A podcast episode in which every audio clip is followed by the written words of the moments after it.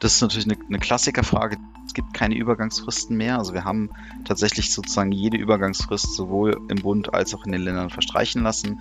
Und die Ausnahmen sind vor allem mit dem Argument der unverhältnismäßigen Belastung heute noch vorstellbar. Jetzt muss man sich vorstellen, ähm, eine unverhältnismäßige Belastung kann also nicht sein, wir haben darauf keine Zeit, keine Kapazität oder auch was gerne genutzt wird, wir haben dafür kein Geld, sondern es muss tatsächlich in einem Einzelfall erwiesenermaßen, das heißt, man muss sehr viel Energie aufwenden, um erstmal nachzuweisen, warum ich keine barrierefreie Lösung finde. Das sollen dann die jeweiligen Stellen sich dann auch wirklich gut überlegen, ob sie mehr Energie hineinsetzen, diesen Einzelfall irgendwie darzulegen, als dass man sagt, ähm, okay, dann machen wir es einfach. Barriere los. Der Podcast für barrierefreie Lösungen im digitalen Raum. Hallo und willkommen zu Barrierelos, dem Podcast zur digitalen Barrierefreiheit. Mein Name ist Dennis Bruder und ich bin Berater zum Thema digitale Barrierefreiheit von der Beratungsstelle Barrierefreiheit in Bayern.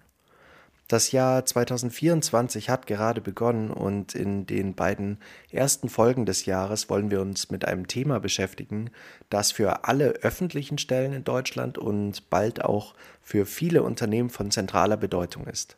Nämlich, wie sieht die gesetzliche Lage beim Thema digitale Barrierefreiheit aus und wer ist zu was verpflichtet?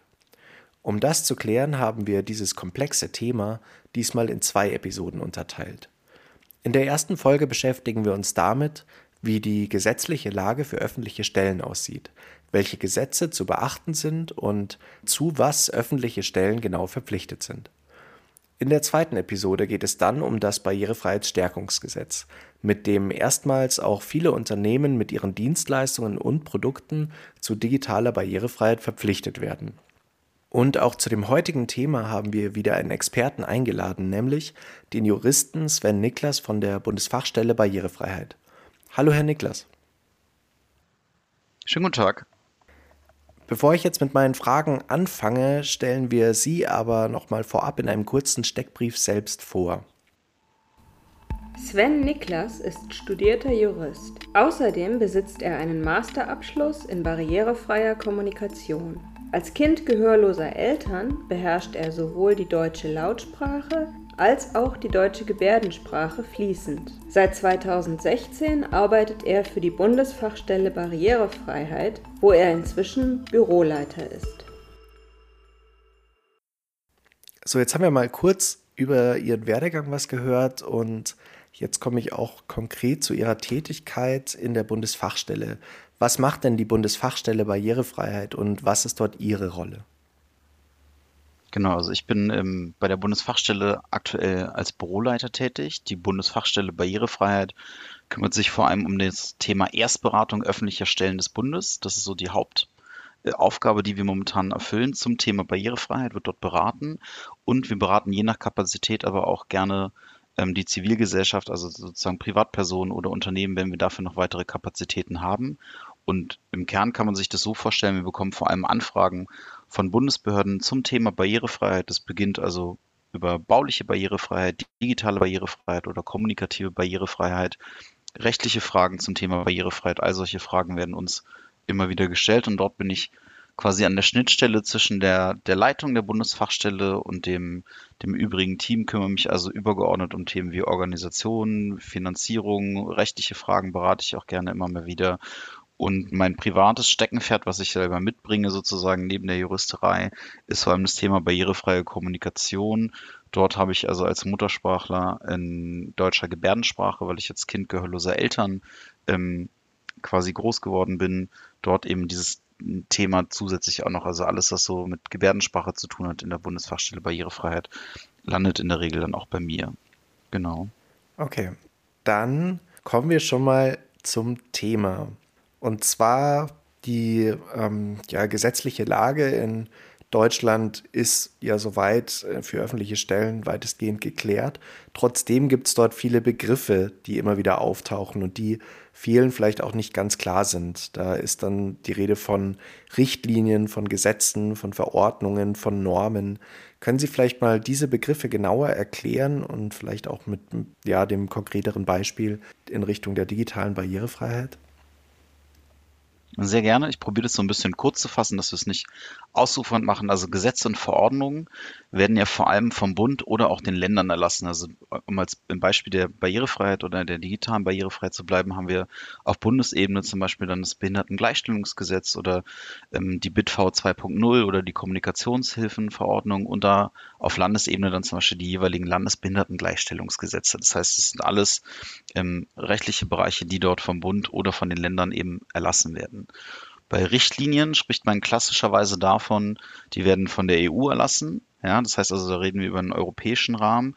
Da sind so ganz bekannte ähm, Bereiche, zum Beispiel der European Accessibility Act, also der sich ja dann auch konkret im BFSG später ähm, hier noch in dem Podcast dann auch äußert. Oder zum Beispiel auch eine weitere bekannte Richtlinie war dann die EU-Webseitenrichtlinie. Und bei Richtlinien ist es so, die werden von der von der EU sozusagen erlassen, beziehungsweise von der Kommission. Die müssen aber auf nationaler Ebene nochmal umgesetzt werden. Und dann haben wir eben genau eine Gesetzgebung, die quasi anhand einer Richtlinie solche Dinge nochmal in die nationale Gesetzgebung ähm, mit einfließen lässt, damit man dort eben auch eine rechtliche Regelung hat, weil bei uns eine Richtlinie in dem Fall nicht unmittelbar gilt, sondern die muss eben umgesetzt werden, damit wir das Ganze ähm, auch auf nationaler Ebene hier in, in Deutschland dann tatsächlich auch haben können. Gehen wir mal in einen anderen Bereich, den Sie gerade genannt haben, den Bereich der Normen. Da gibt es verschiedene Ebenen. Es gibt die internationale Ebene, die europäische Ebene oder auch die nationale Ebene. Fangen wir mal mit der nationalen Ebene an. Da kennen, glaube ich, alle das, ähm, das DIN, also das Deutsche Institut für Normung. Das sind also quasi Normen, die auf nationaler Ebene eine Art, ja, ich, ich nenne es immer so Kompromissvorschriften. Das klingt so ein bisschen despektierlich, ist es aber gar nicht gemeint, sondern es geht um technische Regelwerke, es geht um äh, gemeinsame äh, Handhabung, wie Sachen umgesetzt werden können, damit alle einen gleichen Standard haben. Das ist so ein bisschen die Idee hinter diesem Normungsprozess. Und da gibt es eben verschiedene Ebenen. Und wenn wir auf der EN-Ebene, also auf der europäischen Ebene gucken, ist natürlich die bekannte Norm, die wir auch heute noch behandeln werden, die EN 301549, die sich eben vor allem um den Bereich der, der Barrierefreiheit kümmert, also wo ganz viele digitale Barrierefreiheits- Themen drinstecken, damit man so ein bisschen eine, eine Vorstellung davon hat. Und Normen sind quasi eine Heranziehung ähm, von auch technischen Spezifika, wo die Leute eben tatsächlich auch nachlesen können, was muss entweder konkret umgesetzt werden oder zumindest was sind die Bereiche, die von dem Gesetz gefordert sind, die ich dann aber in der technischen Umsetzung tatsächlich irgendwie herbeiführen muss. Das sind so ein bisschen die Bereiche, die alle damit einherspielen. Ist eine spannende Sache. Man kann sich da auch sehr tief reinarbeiten, aber ich glaube, so haben Sie einen ganz guten Überblick, bekommen, wo dann einfach die Unterschiede zwischen den jeweiligen Bereichen liegen, zwischen Gesetzen und Verordnungen, ein, den Richtlinien oder eben dann auch den Normen an der Stelle. Okay, ich glaube, das bietet jetzt schon mal grundsätzlich eine ganz gute Orientierung. Ähm, es gibt ja in Deutschland jetzt gerade auch zu ähm, barrierenfreien Webseiten oder zu Software ähm, dann ja eine Reihe von Gesetzen und Standards. Welche sind denn jetzt in Deutschland genau relevant? Also welche betreffen eben genau unser Thema? Genau. Das, das Spannende daran ist so ein bisschen, ähm, da vermischen sich viele Dinge immer mal so ein bisschen, dass wir den Überblick mal behalten. Wir gehen immer davon aus, wir haben erstmal ein Gesetz. In dem Gesetz steht drin, woran habe ich mich zu halten, was sind meine Vorgaben, was muss ich erfüllen. In dem Fall richten sich ja die Gesetze dann ähm, in dem Block hier an die öffentlichen Stellen und diese, also nehmen wir zum Beispiel das, äh, das Behindertengleichstellungsgesetz und in dem Behindertengleichstellungsgesetz gibt es dann den Verweis auf eine Verordnung, in dem Fall zum Beispiel dann auf die ähm, BitV 2.0 und wenn man das jetzt sozusagen weiterliest und in die BitV 2.0 schaut, dann wird man irgendwann feststellen, dass man auf technische Regelwerke zurückgreift, die dann in einer solchen Verordnung referenziert werden. Das heißt also, in der Verordnung steht dann drin, anhand der ähm, europäischen Normen, in dem Fall dann zum Beispiel die 301 549, sind die ähm, Kriterien der Barrierefreiheit einzuhalten. Das bedeutet also, in dem Gesetz steht drin, du musst Barrierefreiheit herstellen. In der Verordnung steht drin, wo, das, wo sich das Ganze befindet und die Verordnung verweist dann eben auf ein, ein Regelwerk, in dem Fall zum Beispiel dann auch auf, das, auf die EN-Norm, in der dann konkret die technischen Spezifika entweder aufgelistet sind oder die zumindest die Hinweise darauf geben, was die Vorgaben oder was die Kriterien dabei sind. Das ist ein quasi eine Art rechte Kette. Da muss man sich immer wieder vor Augen führen, dass eben in allen Bereichen auch Aktualisierungen stattfinden. Das muss man immer wieder im Blick haben. Deswegen kann es immer wieder sein, dass sich dort auch Dinge ändern. Aber entscheidend für uns, für unser Handeln und Tun hier für öffentliche Stellen ist natürlich erstmal das Gesetz und vom Gesetz ausgehend schauen wir uns dann die weiteren Verweise über die Verordnung und dann eben auch die Normen an. Okay, also wir haben jetzt gerade schon mal den Begriff der EN 301549 gehört. Das genau. ist ja die Norm, die dann quasi in Europa gilt. Ähm, es gibt aber auch noch so eine quasi Norm, das ist die WCAG. Ähm, ja. Wie kann man denn das unterscheiden und was gilt dann dann in Europa oder Deutschland eher? Also woran können sich Webentwickelnde orientieren? Genau.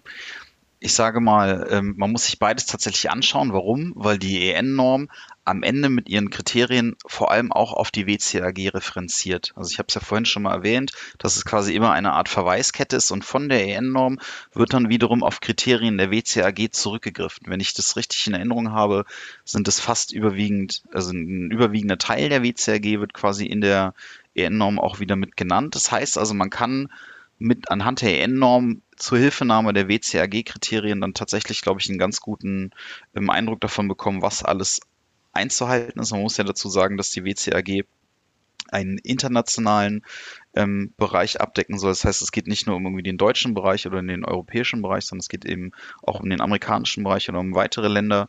Ähm, und dort ist es so, dass eben nicht alle Kriterien, die in der WCAG so aufgelistet sind, auf dem europäischen Bereich eben eins zu eins anzuwenden sind. Daher muss man immer wieder sich anschauen, was wird tatsächlich in der EN-Norm gefordert und dann wird dort der Verweis auf die ähm, jeweiligen WCAG-Kriterien gemacht und dann hat man einen ganz guten Überblick darüber, welche Kriterien letztendlich einzuhalten sind. Das heißt, es bietet sich irgendwann an, da natürlich mit gewissen, ähm, ja, ich würde sagen, Checklisten oder Kriterienkatalogen zu arbeiten und die dann sozusagen Stück für Stück durchzugehen. Es ist recht komplex, also das kann man jetzt hier in dem Podcast gar nicht so schnell alles aufzählen, aber es ist ein sehr, sehr spannender Bereich, den man sich sehr genau angucken muss, welche Kriterien eben dann immer wieder heranzuziehen sind. Genau, also ähm, nochmal zusammenfassend, die EN referenziert in ganz vielen Bereichen auf die WCAG, geht dann aber in den Forderungen auch teilweise dann nochmal darüber hinaus. Und ähm, genau. wenn man sich die EN dann nochmal genau anschaut, da sind wirklich ganz viele Einzelaspekte quasi aufgeführt, die immer wieder mit den Kriterien der WCAG, ähm, also die auf die Kriterien der WCAG referenzieren und ähm, die dann aber auch nochmal erweitern. Und dann gibt es ja natürlich auch noch in Deutschland die BitV, die ja eben auf die EN 301549 referenziert. Und die verlangt dann aber auch zusätzlich äh, zur europäischen Gesetzgebung gewisse Dinge. Was wird denn dort nochmal zusätzlich genau. verlangt? Was, was es dort in der BitV an Spezialität gibt, was in der EN-Norm nicht geregelt ist, sind tatsächlich die Bereiche ähm, Videos in deutscher Gebärdensprache zur Information, also zur barrierefreien Information und vor allem auch äh, Texte in leichter Sprache.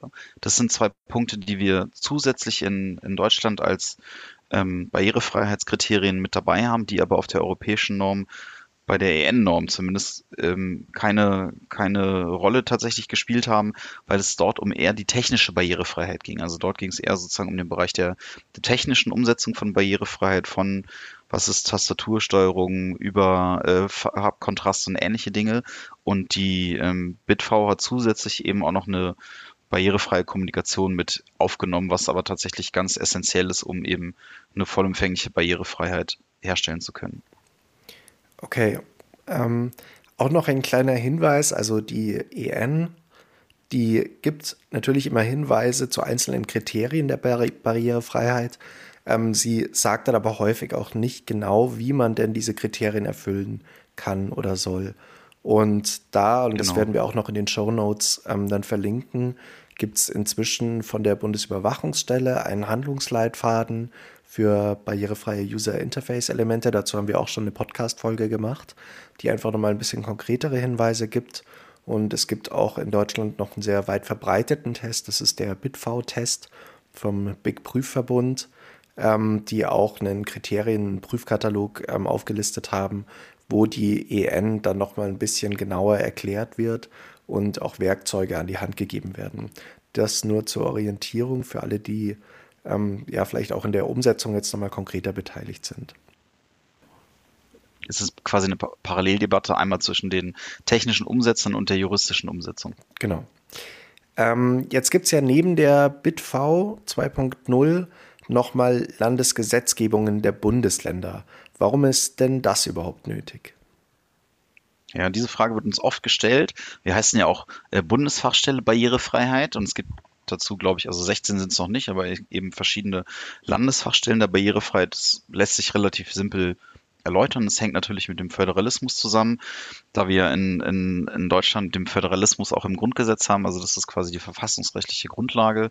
Letztendlich auch ist es so, dass die Bürgerinnen und Bürger zum Beispiel, wenn wir wieder in den Bereich der öffentlichen Stellen zurückgehen, ja vor allem mit Landes- oder Kommunalbehörden kommunizieren und interagieren. Also es, ich sage immer, das Leben des Bürgers findet in der Regel nicht im Bund statt, sondern er lebt ja eben im Land und dann jeweils in seiner Kommune oder in seiner Stadt. Und dort sind natürlich dann auch die, die jeweiligen gesetzlichen Grundlagen zu sehen und dort müssen sie auch geregelt werden. Das ist der Hintergrund, warum es überhaupt eben auch weitere Landesgesetzgebung in dem Fall gibt. Okay, also da muss man sich quasi als öffentliche Stelle in einem Bundesland, wenn man eben nicht als Bundesbehörde gilt, einfach nochmal mit der Landesgesetzgebung auseinandersetzen. Und genau. wir sind ja jetzt hier ähm, von der Beratungsstelle in Bayern. Und jetzt gehen wir doch einfach mal von einem konkreten Beispiel aus, also einer bayerischen Gemeinde. Ähm, welche Gesetze ja. und Standards wären denn da relevant? Wenn man sich dann äh, eine Gemeinde in Bayern anschaut, fällt einem natürlich als erstes auf das Bayerische Behindertengleichstellungsgesetz. Hinzu kommt dann zum Beispiel eine Verordnung wie die ähm, Bayerische Kommunikationshilfenverordnung, die ähm, dort dann eben auch für die bayerische Landesgesetzgebung gilt. Und damals gab es dann auch noch die bei-BitV, das heißt quasi eine bayerische BitV, die auf, die auf der Landesebene stattgefunden hat. Die ist aber inzwischen nicht mehr aktuell. Es gab dann auch eine Zeit lang die die ähm, bayerische E-Government-Verordnung, also bei E-Gov-Verordnung. Also sind jetzt ganz viele Fachabkürzungen von Gesetzen, aber so arbeiten Juristen in der Regel auch immer wieder. Und ähm, inzwischen hat man das aber angepasst und es gibt jetzt ähm, ganz aktuell, beziehungsweise seit, glaube ich, wenn ich es richtig gesehen habe, Juni oder Juli letzten Jahres gibt es die bei äh, DIF, also die ähm, bayerische Digitalverordnung und dort sind sozusagen alle Verordnungen irgendwie zusammengefasst worden, die Barrierefreiheit auch unter anderem ähm, betreffen, was den digitalen Bereich angeht. Und das hat man quasi auch wieder mit einer Referenzierung gemacht, dass über die über das bayerische Behindertengleichstellungsgesetz wird dann wieder von einer Verordnung gesprochen und die ist inzwischen zum Beispiel in der bayerischen Kommunikationshilfenverordnung oder eben in der BI ähm, DV zu sehen. Genau. Okay, dann versuchen wir es jetzt mal ganz konkret zu machen. ähm, wenn man jetzt eine bayerische Gemeinde ist, was muss ich denn jetzt als bayerische Gemeinde nun alles konkret äh, umsetzen?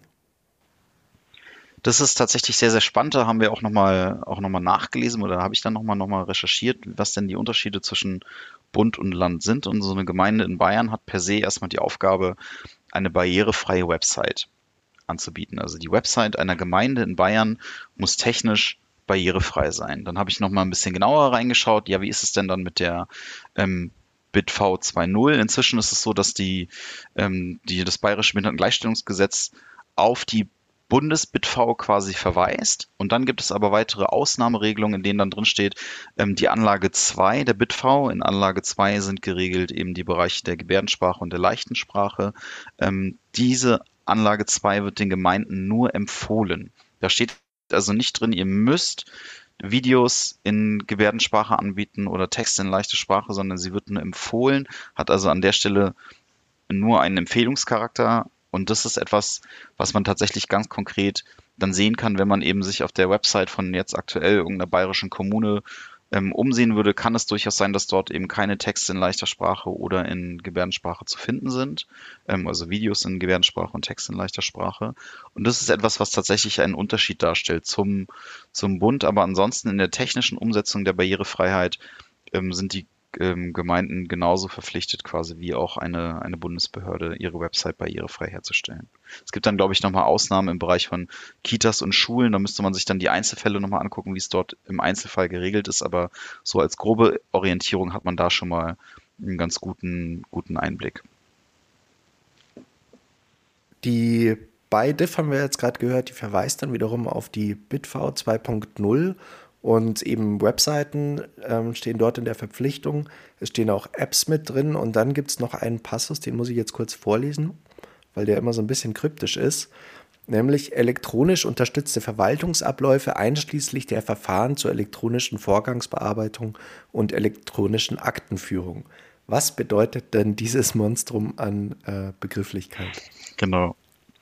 Ich glaube, es ist eine, eine sehr ähm, technische Formulierung, die, glaube ich, die alte Zeit und die neue Zeit versucht so ein bisschen ähm, zusammenzubringen. Das heißt also, dieser ganze Prozess der Digitalisierung zeichnet sich eigentlich ganz gut in so einem, in so einem Abschnitt aus, dass man das versucht, im, im, im Juristenkontext irgendwie so abzubilden, dass quasi der, der Übergang von einer Papierakte im Bereich zur digitalen äh, Akte irgendwann damit auch erfasst wird. Da geht es aber vor allem darum, dass sowohl Prozesse innerhalb einer Bibel ähm, digital ablaufen und die dementsprechend auch barrierefrei sein müssen, weil gewisse Anwendungen ja auch für den Bürger oder für die Bürgerinnen und Bürger ja auch nur noch digital möglich sind. Das heißt also, ich mache eine digitale Eingabe, bekomme eventuell auch eine digitale Information zurück und all diese Bereiche müssen eben tatsächlich dann auch den ähm, Aspekt der Barrierefreiheit mit berücksichtigen. Und das ist etwas, was einen, einen sehr langwierigen Prozess mit sich bringt, weil natürlich oft in den jeweiligen Ländern auch unterschiedliche ähm, technische Voraussetzungen gegeben sind. Ich weiß, dass in manchen Bundesländern es relativ schnell geht, in anderen Bundesländern dauert es ein bisschen länger.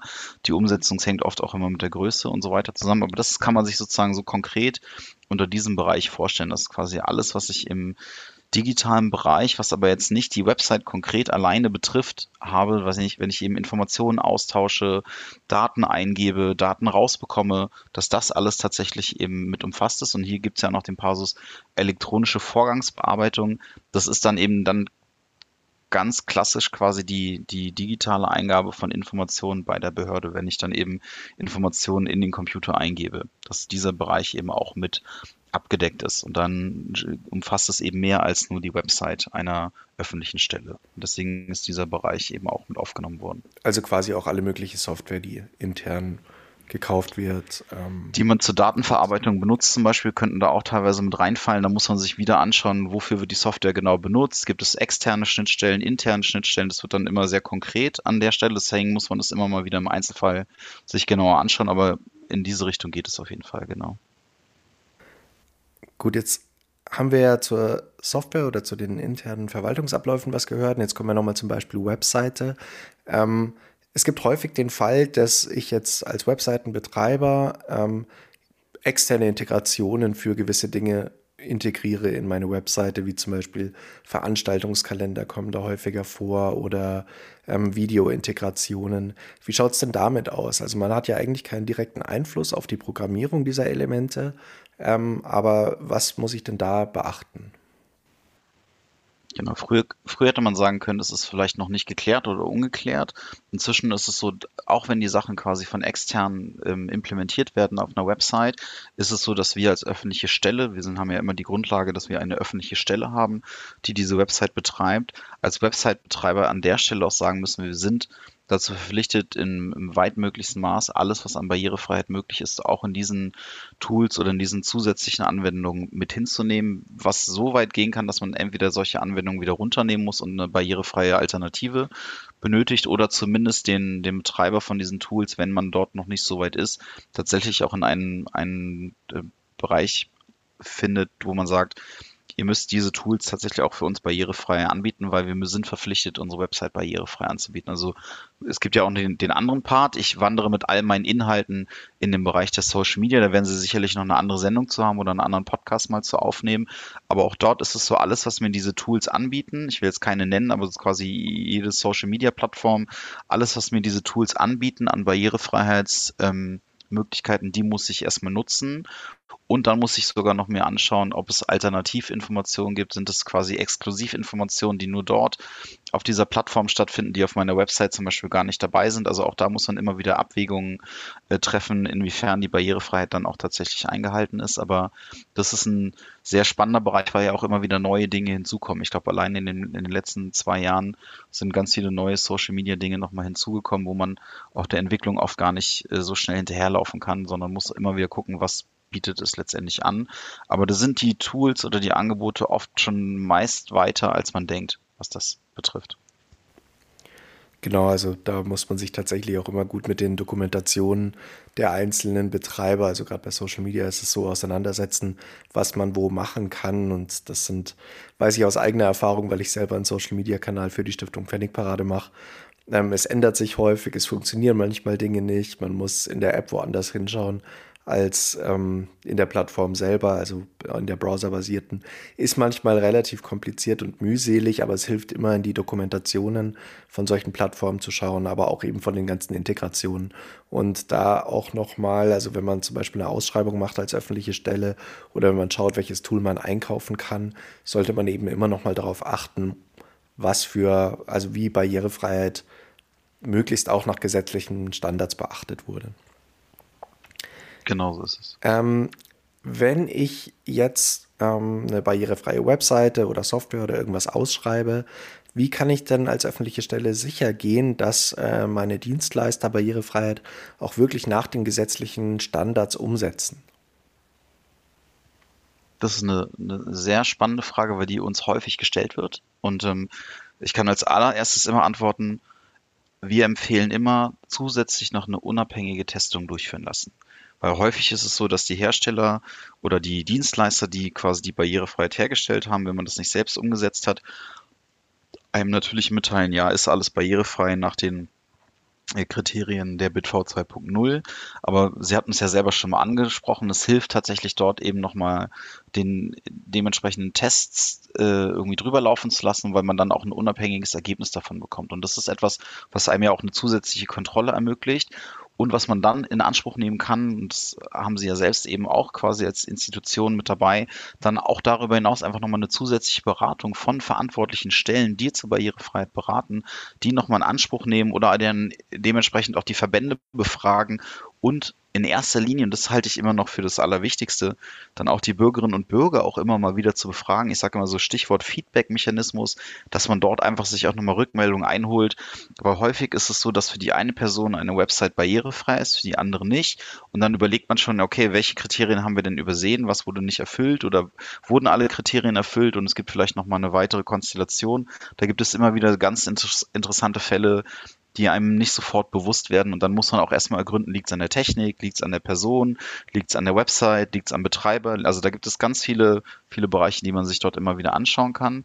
Und ein weiteres Stichwort, was ich nur kurz reinschmeißen würde, wäre tatsächlich dann auch die eigenen Mitarbeiterinnen und Mitarbeiter auch zu internen äh, oder auch externen Weiterbildung einfach auch zu befähigen und dort sie zu motivieren, sowas anzunehmen, weil es einfach auch ein ganz, ganz spannender Bereich ist, sich dort eben auch immer wieder weiterzubilden. Genau, das ist ja immer die Unterscheidung zwischen der redaktionellen Bespielung einer Webseite, die natürlich auch genau. in der genau. gesetzlichen Verpflichtung liegt, und ähm, der technischen, dem technischen Hintergrund. Ähm, aber ich gehe davon aus, weil Sie das jetzt noch nicht erwähnt hatten, dass man natürlich auch quasi schon im Ausschreibungstext möglichst konkret werden sollte, was genau umgesetzt werden muss mit Gesetzesreferenzierungen, oder? Genau, das ist ähm, etwas, was ich sonst, glaube ich, nochmal in einem, in einem anderen Aspekt irgendwie genannt hätte, dass man eben auch guckt, wenn ich eine Seite neu aufsetze oder wenn ich die nächste Ausschreibung mache, dass diese ähm, Sachen immer berücksichtigt werden. Also dass ich schon vorbereitende Maßnahmen treffe, dass eben die Kriterien der Barrierefreiheit immer wieder ähm, mit berücksichtigt beziehungsweise sogar verpflichtend auch mit drin stehen. Was kann man denn wenn man jetzt ähm, eine Webseite rausgegeben hat und ähm, den Fall haben wir häufiger in der Beratung, da gibt es dann Dienstleister, die sagen, ja, ja, wir wissen schon Bescheid, Barrierefreiheit und dann am Ende kommt ein nicht barrierefreies Produkt raus. Was kann man denn als, ja, was kann man denn machen als Auftraggeber, wenn die Webseite dann am Ende eben nicht barrierefrei programmiert wurde?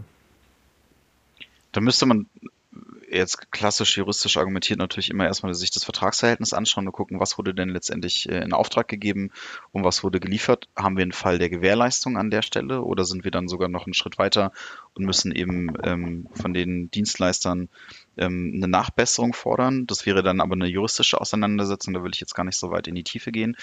Entscheidender ist, glaube ich, so ein bisschen der Bereich, dass wir ähm, es hinbekommen, etwas zu, zu kreieren, wenn wir eben eine Ausschreibung haben, wo wir diese konkreten äh, Vorgaben einfach auch schon reinschreiben. Also wir kennen Ausschreibungen, die auch vorgegeben sind, teilweise es gibt Musterausschreibungen, die eben all diese Kriterien schon mit reinnehmen und diese Kriterien muss man dann einfach Stück für Stück eben auch sich von den Dienstleistern einmal ähm, überprüft darstellen lassen, dass man sagt, okay, wir haben es selber nochmal geprüft.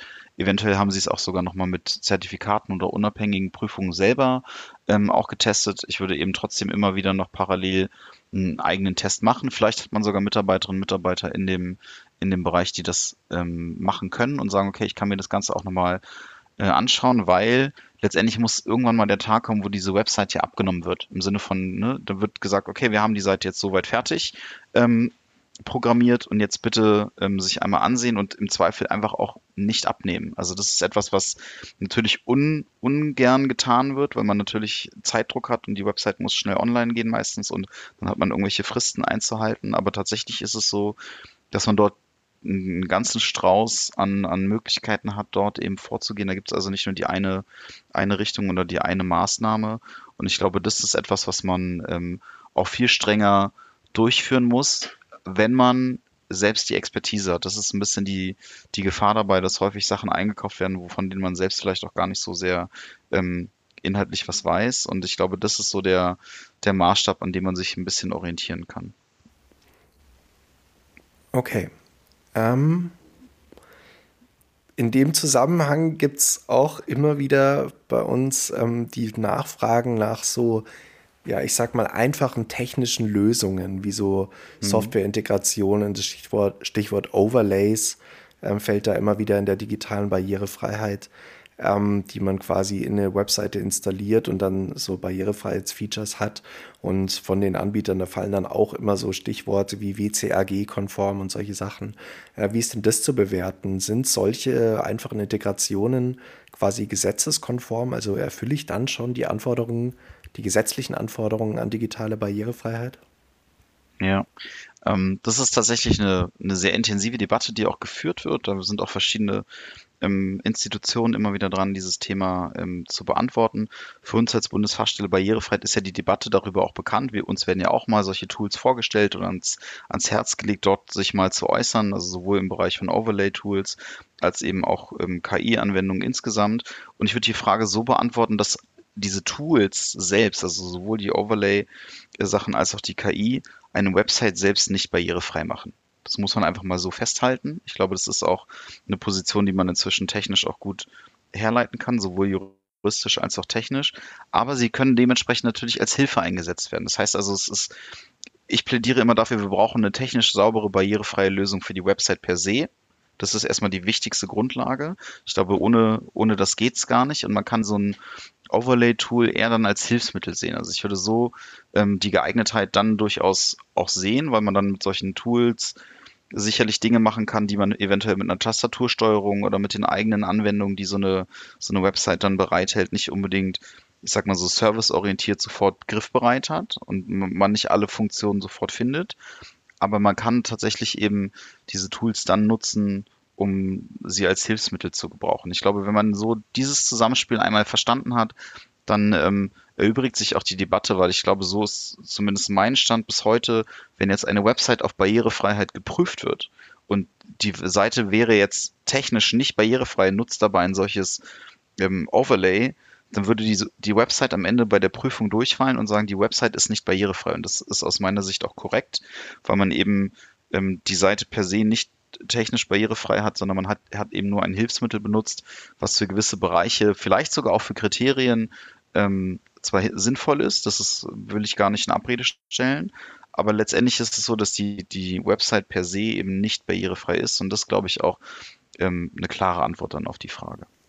Genau, also zu dem Thema haben wir auch auf der Webseite der Beratungsstelle schon mal einen Artikel geschrieben, wenn man sich den durchlesen will oder vielleicht auch darauf referenzieren will. Es gibt aber auch ganz viele internationale Debatten, ähm, die man sich dazu mal durchlesen kann und auch die ähm, Bundes, die Beratungsstelle des Bundes hat dazu mal einen Artikel geschrieben, der, ich weiß jetzt gar nicht, ob der noch online ist, er war mal online, ist dann mal runtergenommen worden, vielleicht kommt er dann wieder online. Ähm, was wir in der Beratung auch immer wieder gefragt werden, ist, ja, gibt es denn noch Übergangsfristen oder bis wann muss man denn ja. eine Webseite barrierefrei haben oder alle PDFs und ähm, ja, gibt es vielleicht auch Ausnahmen? Also muss ich vielleicht das gar nicht machen? Ja. Das ist natürlich eine, eine Klassikerfrage, die immer wieder, immer wieder gestellt wird, ob es Übergangsfristen gibt oder wenn es keine mehr gibt, was man ja schon mal beantworten kann. Es gibt keine Übergangsfristen mehr. Also wir haben tatsächlich sozusagen jede Übergangsfrist sowohl im Bund als auch in den Ländern verstreichen lassen. Da sind wir also voll in der, in der gesetzlichen Vorgabe drin. Und die Ausnahmen, wenn wir über Ausnahmen sprechen, sind vor allem äh, mit dem Argument der unverhältnismäßigen Belastung heute noch vorstellbar gehen wir mal zurück zu der bayerischen Gemeinde. Aus dem Kontext kommen wir jetzt ja gerade. Da spricht dann zum Beispiel der Paragraph 9 Absatz 4 dabei, DV, ähm, davon, dass öffentliche Stellen von einem barrierefreien Angebot im Sinne der Vorschrift im Einzelfall, ich betone nochmal im Einzelfall, absehen, soweit die Einhaltung der Barrierefreiheitsanforderungen eine unverhältnismäßige Belastung darstellt. Jetzt muss man sich vorstellen, ähm, eine unverhältnismäßig, unverhältnismäßige Belastung kann also nicht sein, wir haben darauf ähm, keine Zeit, keine Kapazität oder auch was gerne genutzt wird, wir haben dafür kein Geld. Das sind also keine Punkte, die man als unverhältnismäßige Belastung ähm, so einfach ins Feld führen kann. Es gab durchaus auch schon Argumentationen, die dann in eine andere Richtung gehen, aber da bin ich ganz klar an der Stelle, sondern es muss tatsächlich in einem Einzelfall erwiesenermaßen, das heißt, man muss sehr viel Energie aufwenden, um erstmal nachzuweisen, warum ich keine barrierefreie Lösung finde. Und es gibt in den meisten Bereichen, gerade im Bereichen der Website, inzwischen so viele Lösungen, die wirklich mit wenig teilweise äh, Kosten verbunden sind oder mit den typischen Kosten, die man sowieso hat, wenn man eine Website neu aufsetzt, ähm, dass es überhaupt kein Problem mehr darstellt, in diesem Bereich eigentlich voranzugehen. Man kann jetzt im Einzelfall dann wirklich überlegen, da möchte ich aber jetzt gar kein, kein Fallbeispiel nennen, sondern das sollen dann die jeweiligen Stellen sich dann auch wirklich gut überlegen, ob sie mehr Energie hinein äh, setzen in den Bereich, äh, diesen Einzelfall irgendwie darzulegen, als dass man sagt, ähm, okay, dann machen wir es einfach, weil ich letztendlich ist es eine Debatte auf dem äh, Niveau, sollte man sie eigentlich gar nicht mehr führen. Aber die Vorschrift wurde natürlich reingenommen für genau den Bereich, dass es eben mal solche Fälle geben mag. Und da sollte man sich dann ganz genau anschauen, ob das tatsächlich darunter fällt oder eben nicht. Und wenn, muss es ja sogar dann auch auf der Website ähm, belegt werden. Also man hat ja dann sogar die Möglichkeit nachzulesen, warum die Seite dann vielleicht in diesem einzelnen Fall das und das nicht umgesetzt hat. Ich nehme an, das ist auch wahrscheinlich rein deshalb schwer zu argumentieren, weil ja eben, wie Sie es gerade schon genannt hatten, die ganzen Übergangsfristen schon seit längerer Zeit abgelaufen sind. Also theoretisch, selbst genau. wenn man sagt, man hat jetzt irgendwie Personalnot oder man, ja, also ich meine, das Argument, ich hab's, äh, wir haben es nicht mitbekommen, das zieht halt auch schlecht einfach in der Richtung, äh, weil es eben genau. eigentlich schon so lange Inzwischen gibt es ja auch, ist. Ja. Genau. Und inzwischen gibt es ja eben auch die, die turnusmäßigen Überprüfungen der Websites. Das heißt, man bekommt ja sozusagen auch irgendwann sogar ein Feedback, wenn man nichts gemacht hätte, dass man sagt, okay, die eigene Website ist immer noch nicht barrierefrei. Spätestens dann hätte man ja davon Kenntnis erlangt, auch wenn man natürlich als öffentliche Stelle viel früher darüber im Bilde ist. Oder sein sollte. ja. Okay, das war es dann tatsächlich auch mit dem ersten Teil unserer Doppelfolge zu den Gesetzen und Standards zur digitalen Barrierefreiheit. Im zweiten Teil werden wir dann nochmal genauer auf die zukünftige gesetzliche Verpflichtung für den Privatsektor gehen und ähm, da lohnt sich dann sicherlich auch nochmal das Reinhören. Das war es auch wieder mit dieser Folge von Barrierelos, dem Podcast zur digitalen Barrierefreiheit. Auch in diesem Jahr werden wir wieder regelmäßig mit Expertinnen und Experten zur digitalen Barrierefreiheit sprechen und versuchen, Ihnen das Thema praktisch näher zu bringen.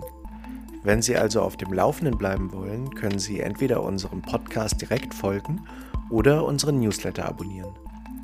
In unserem Newsletter schreiben wir zusätzlich zum Hinweis auf unseren Podcast einmal im Monat einen Fachartikel, wir verweisen auf Veranstaltungen und verlinken weitere externe und interessante Fachartikel. Kommen Sie also auf unsere Webseite www.beratungsstelle-barrierefreiheit.de und folgen Sie uns. Dann bis zur nächsten Folge von Barrierelos.